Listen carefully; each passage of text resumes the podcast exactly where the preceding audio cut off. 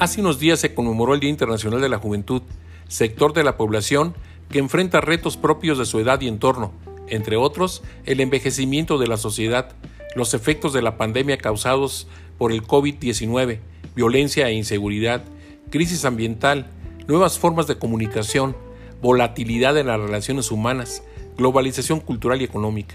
Sin embargo, estoy seguro que uno de sus problemas más sentidos es el que la actual generación de jóvenes tienen muy pocas oportunidades de empleo y con ello de obtener los satisfactores a los que aspiran.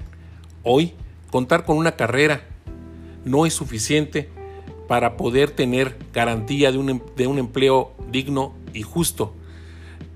La pandemia vivida durante los últimos 20 meses ha provocado el auge del trabajo desde casa, por lo que oficinas y empresas lucen semidesiertas. Se anuncia la desaparición de los espacios tradicionales de trabajo, con el surgimiento de nuevas formas inteligentes y virtuales que desplazan lo humano por lo tecnológico.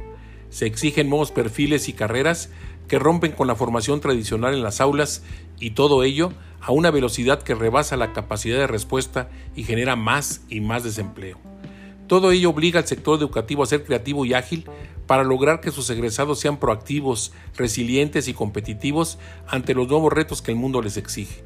En este momento es contrastante el apoyo económico que el gobierno federal brinda a los ninis y castiga con salarios irrisorios a quienes recién egresan de una licenciatura. Ejemplo contundente de lo anterior es el trato que se les da a los pasantes en servicio social o a los residentes de las especialidades médicas.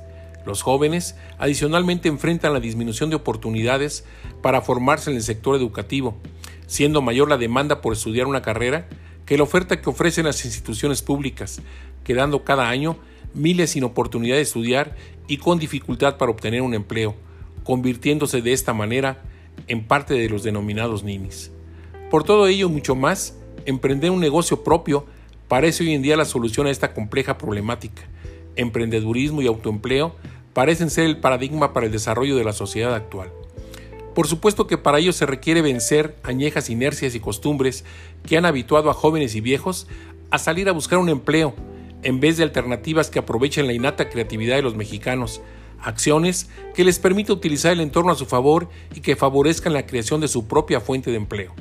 Hoy más que nunca, ante los altos índices de desempleo o aún contando con uno, es momento de emprender con responsabilidad y creatividad, calidad y competitividad la estratégica aventura de crear un negocio propio.